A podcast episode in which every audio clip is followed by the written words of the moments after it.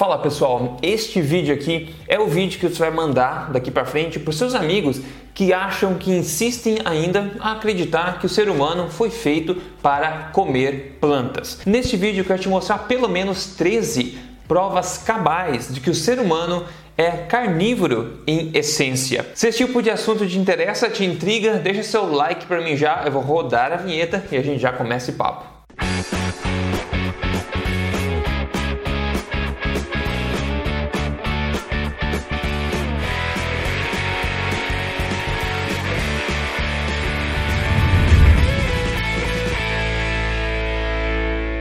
Tudo bem, pessoal? Meu nome é Rodrigo Polesso, sou pesquisador em ciência nutricional desde 2009. Eu estou aqui semanalmente compartilhando com você as verdades sobre estilo de vida saudável, emagrecimento, saúde, baseado em evidência, tudo na lata mesmo do aqui do E. E também sou autor do livro best-seller Este Não É Mais Um Livro de Dieta. Hoje eu estou aqui para contar para você que o ser humano é sim um ser, um animal onívoro, porém a ênfase da alimentação, a gente tem provas que eu vou mostrar para você agora, a ênfase da alimentação humana são animais, predominantemente carne, e daí é complementado com frutas, plantas, entre outras coisas. Então aquela ideia de que o ser humano, que muita gente diz por aí, documentários por aí falam que o ser humano foi feito para comer plantas, fica difícil de provar, principalmente quando a gente tem de fato uma evidência como essa que eu vou mostrar para você hoje. Então nós sim temos uma capacidade reduzida, limitada de processamento de plantas, de gestão de plantas, frutas, alguns, algumas fibras e outras coisas, mas é uma capacidade limitada comparada a animais que baseiam sua alimentação nisso. Então fica claro, eu espero que fique claro para você ao longo desse vídeo que o ser humano tem sim uma capacidade de processamento de fibras, plantas, frutas, entre outras coisas, coisas fibrosas, mas uma capacidade limitada, como a gente vai ver, comparado aos animais que de fato baseiam sua alimentação nesse tipo de alimento. Então, o ser humano, como você vai entender ao longo disso aqui, desse vídeo de hoje aqui, ele em essência é, foi desenvolvido, tem o um sistema todo desenvolvido para digestão primordial de alimentos de origem animal, como eu falei, predominantemente a carne. Para usar como base aqui, eu quero usar um artigo bem legal que foi publicado em 2018, que é uma breve história do consumo de carne por seres humanos, onde a gente vai ver vários aspectos arqueológicos, nutricionais, entre outras coisas bastante interessantes para a gente investigar e ver algumas provas cabais aí de que o ser humano foi sim feito para comer carne primordialmente. Logo na introdução desse estudo, eles falam o seguinte: numerosos estudos em vários campos científicos contribuíram para o entendimento da evolução da dieta humana e o papel central da carne no desenvolvimento da nossa espécie. Achados de cada uma desses campos da ciência revelam uma mudança de padrão alimentar que vai mais distante de alimentos de com alta concentração de fibras e menor qualidade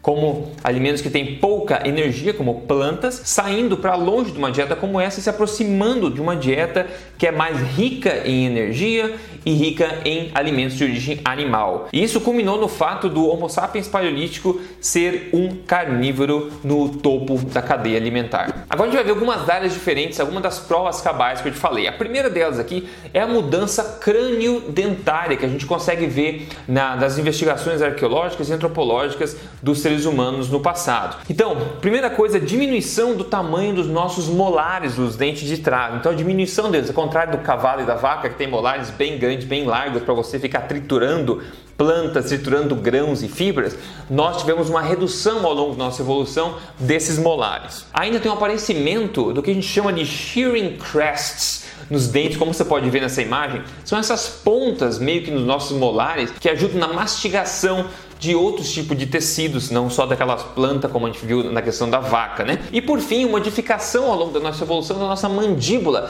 que deixou de ser tão quadrada, né, como era antigamente, grande, pesada e quadrada, com uma mandíbula um pouco mais sutil no seu formato. Outra coisa, prova muito interessante, é a razão de estrótium para cálcio. Como assim, Rodrigo? Ó, estrótium e cálcio, dois minerais, ok? O estró... Eles são parecidos, digamos assim, só que o estrótium é um mineral que está muito mais em plantas. Então, quanto menor a razão, ou seja, você pega a quantidade de estrótio do osso do animal e vê a razão de estrótium para cálcio, quanto mais estrótium tiver, quanto maior essa razão, mais esse animal irá ser herbívoro, porque os ossos deles acabaram absorvendo esse estrótio que veio das plantas. E quanto menor essa razão, significa que tem menos estrótio nos ossos, ou seja, esse animal construiu seus ossos provavelmente comendo menos plantas e mais animais. A menor razão de todas, obviamente, é nos animais mais carnívoros de todos, porque eles têm pouco consumo de estrótio. Bom, o ser humano, né?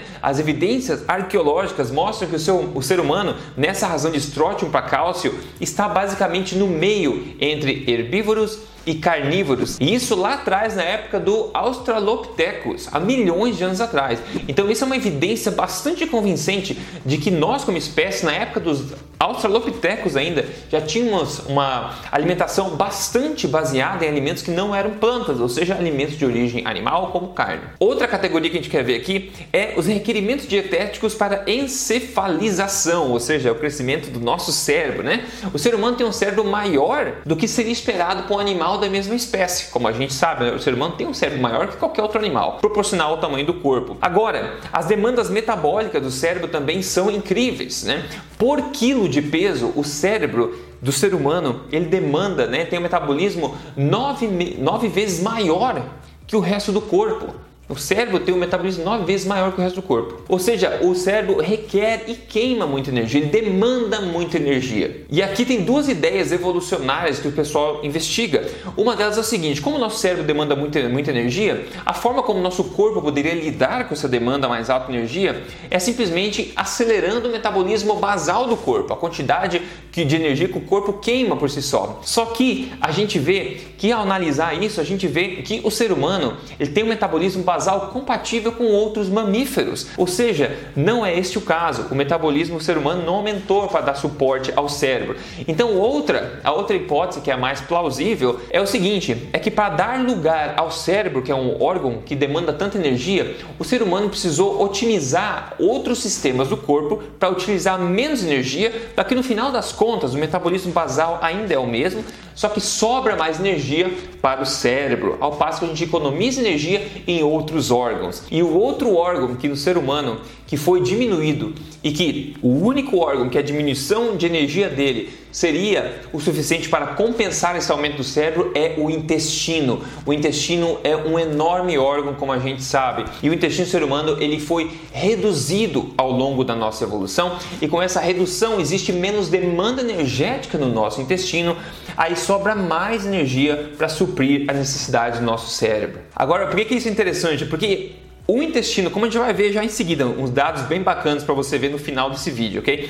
Mas para você entender, o intestino mais curto, um intestino mais simples, menor, como o do ser humano, ele é mais compatível com animais carnívoros, ao passo que um intestino maior e mais longo é compatível com animais herbívoros. Segura esse ponto que a gente vai ver mais sobre isso já em seguida agora, ok? Outro ponto é o sistema digestivo, exatamente eu quero cobrir um pouco mais detalhes, porque esse é um ponto chave aqui. Animais que têm uma dieta baseada em plantas têm um sistema digestivo bastante distinto. Entre algumas características está o estômago saculado, que a gente fala que é cheio de sacos ou bolsos de fermentação lá dentro do estômago. E também um seco e também um cólon bem desenvolvido no intestino.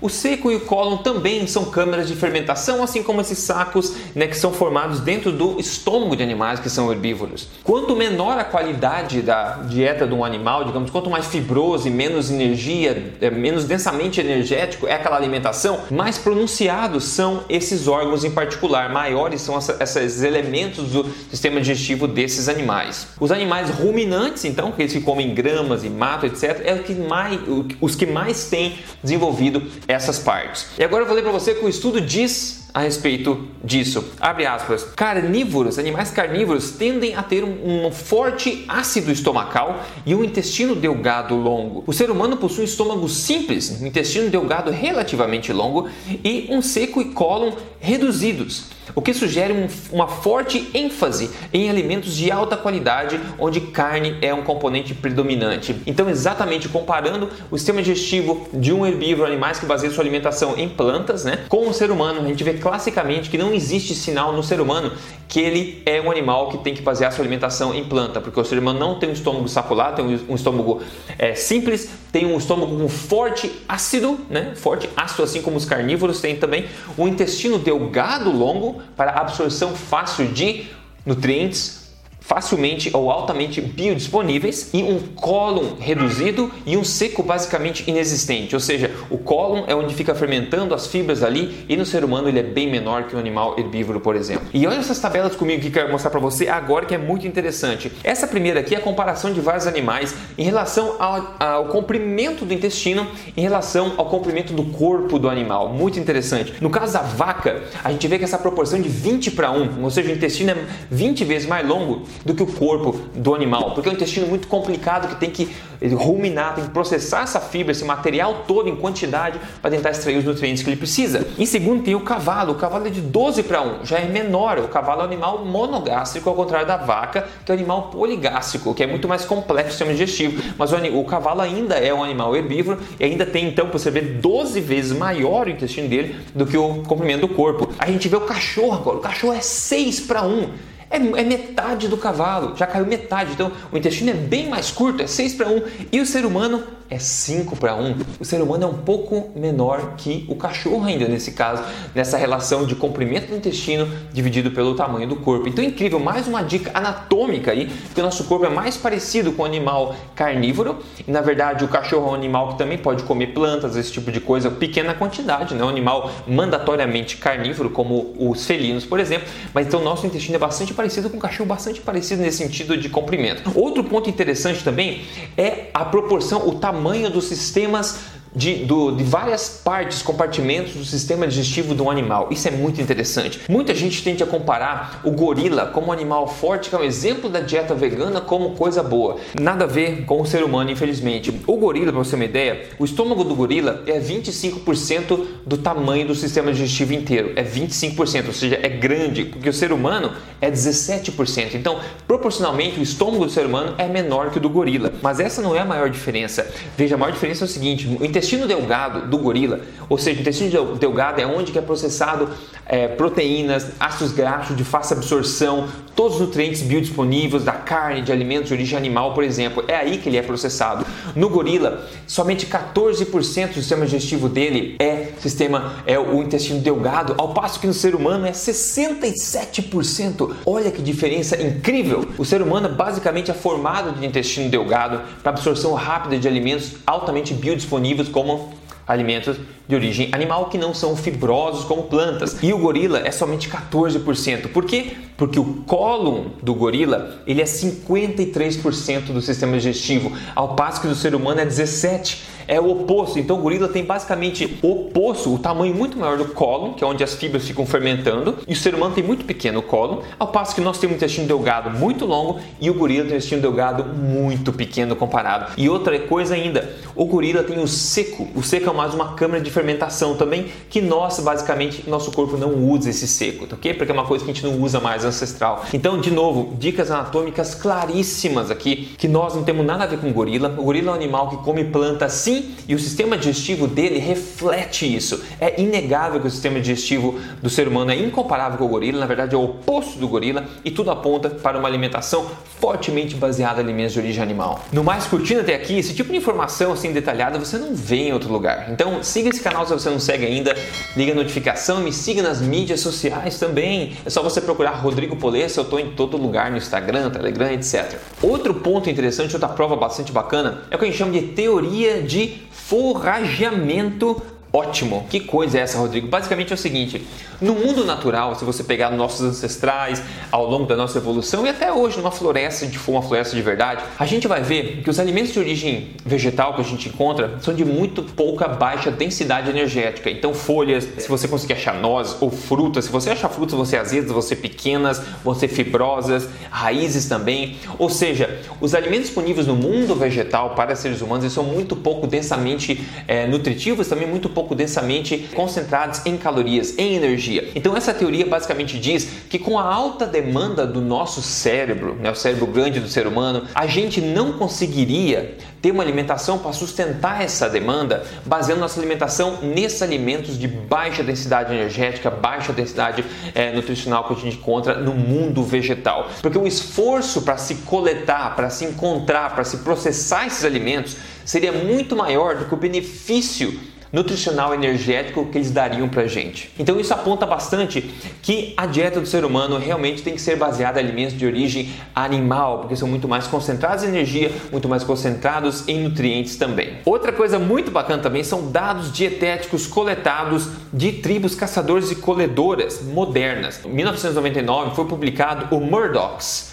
Ethnographic Atlas, que nome estranho, né? Mas basicamente o que eles fizeram, eles coletaram informação da alimentação, da dieta de 229 tribos caçadoras e coletoras modernas, né? Ele mostra que a maioria, né, a maioria desses povos tradicionais consumia de 56 a 65% das suas calorias de alimentos de origem animal. É mais, consideravelmente mais do que a metade das calorias desses povos caçadores e coletores tradicionais é, vem de alimentos de origem animal. É isso, né? Como era na nossa evolução, continua sendo agora também mais em 229 tribos que eles coletaram essas informações. Então isso é bastante interessante se manter em mente. Outro ponto ainda, como se não bastasse tudo isso que a gente viu até agora, é, são adaptações nutricionais né, ao consumo da carne em tratando do ser humano. Veja só, tem alguns detalhes, eu podia falar de muitos detalhes aqui, mas eu quero passar alguns para você só. É, o ser humano tem uma capacidade bastante reduzida de sintetizar o aminoácido chamado taurina. Muito pouco pouco. Apesar do aminoácido, desse aminoácido taurina, estar comumente presente no nosso corpo humano, né? E ele é bastante importante também para vários tipos de reações do nosso corpo. E um ponto interessante é que esse, aminoácido ele não é essencial ao ser humano, a gente consegue produzir um pouquinho. Esse é, aminoácido que está tão presente no corpo humano somente está disponível em alimentos de origem animal. Pois é. Outro ponto: seres humanos são muito ineficientes na conversão de ácidos graxos poliinsaturados de cadeia longa, os de 18 carbonos, por exemplo, os PUFAs, né? A conversão deles em pufas mais longos de 20 ou 22, 22 carbonos. Ou seja, basicamente o ser humano é muito ineficiente em converter esses é, é, ácidos graxos poliinsaturados mais facilmente encontrados por aí em ácidos graxos como ômega 3, como DPA, né, como DHA, que é tão importante para o cérebro.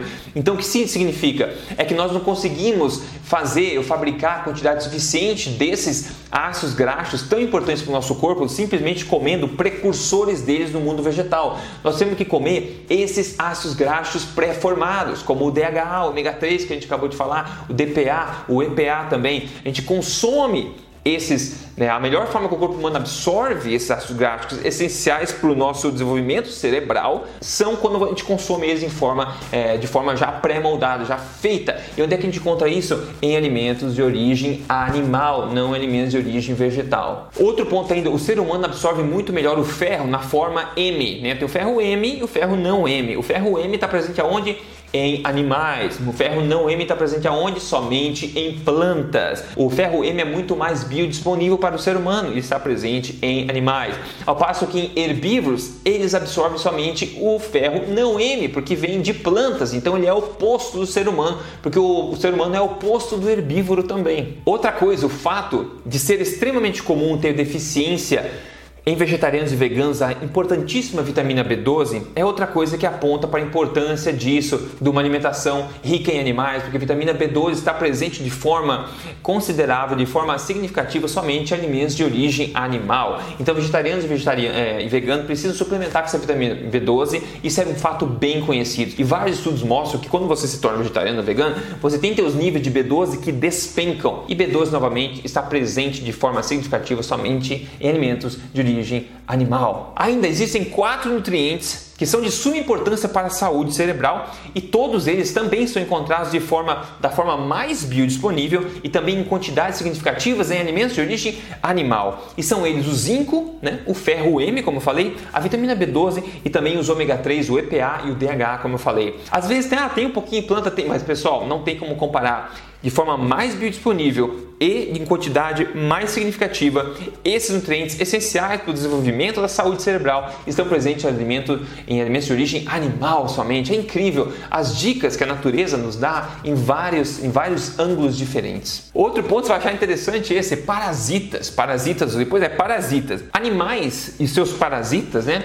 Tem meio que coevoluído ao longo da história da humanidade. Né? O animal com seu parasita, às vezes é simbiose, como a gente vê as baleias que tem aqueles é, peixinhos grudados nela. Essas espécies de, é, se evoluem juntas, elas coevoluem ao longo das épocas. Os parasitas da família Tanidae, é, são os únicos, são únicos animais carnívoros. Tá? Você conhece essa família. Ó. Nessa família a gente tem a Tênia saginata. Isso, a tênia saginata que a gente aprendeu lá no colégio, lembra disso? Pois é, como eu falei, essa família de tênias, elas são particulares de, anim, de animais carnívoros, tá? desenvolveram junto com animais carnívoros. E a tênia saginata é um parasita que é exclusivo ao ser humano, exatamente exclusivo ao ser humano. Então isso sugere que nós coevoluímos junto com esse parasita, obviamente, porque nós somos predominantemente animais carnívoros. Então até em termos de parasita a gente vê provas cabais de que o ser humano é um animal primordialmente carnívoro. Outros pontos, claro, que não podia deixar de fora, são vários achados arqueológicos muito, muito convincentes, né? Então, tem alguns achados arqueológicos do leste da África que datam de 2.5 a 2.1 milhões de anos atrás que evidenciam marcas grandes e pequenas causadas por ferramentas feitas de pedra que eles usavam para cortar carne e ossos naquela época. Existem vários registros de ferramentas e, e danos causados pelas ferramentas em ossos e tudo mais, em pedras, que os seres humanos realmente usavam essas ferramentas para quebrar osso e consumir o tutano, para cortar o animal, cortar carne, quebrar em pedaços, esse tipo de coisa. Então, isso há milhões de anos atrás, literalmente. A conclusão final desse estudo é bastante assim enfática também, eu vou ler para você literalmente. Eles falam o seguinte, ó: não existe nenhum argumento válido cientificamente ou historicamente falando para se reduzir a quantidade de carne da dieta humana. E existe, pelo contrário, um substancial número de razões para se sugerir que a carne deveria ser parte central de uma dieta bem balanceada. Que coisa incrível, pessoal! Porque é exatamente isso que eu falo em relação à alimentação forte. Você precisa centrar a alimentação em alimentos de origem animal. Aí são carnes de todos os tipos: peixes, frutos do mar, ovos, laticínios integrais, se você processa bem, etc. Alimentos de origem animal sempre foram, tudo indica, em vários ângulos diferentes, várias facetas, nutricionalmente falando, arqueologicamente falando, antropologicamente falando, evolutivamente falando e muito parasitamente falando até, a gente vê argumentos apontando para o ser humano como um animal que é, é primordialmente carnívoro e, e claro, anatomicamente falando, nosso sistema digestivo é óbvio para qualquer pessoa ver que é muito mais próximo do animal carnívoro do que um animal herbívoro, é muito claro. Então fica muito claro que a nossa nutrição precisa vir de alimentos de origem animal e é por isso que essa é a base da alimentação forte, é por isso que eu enfatizo isso tanto aqui.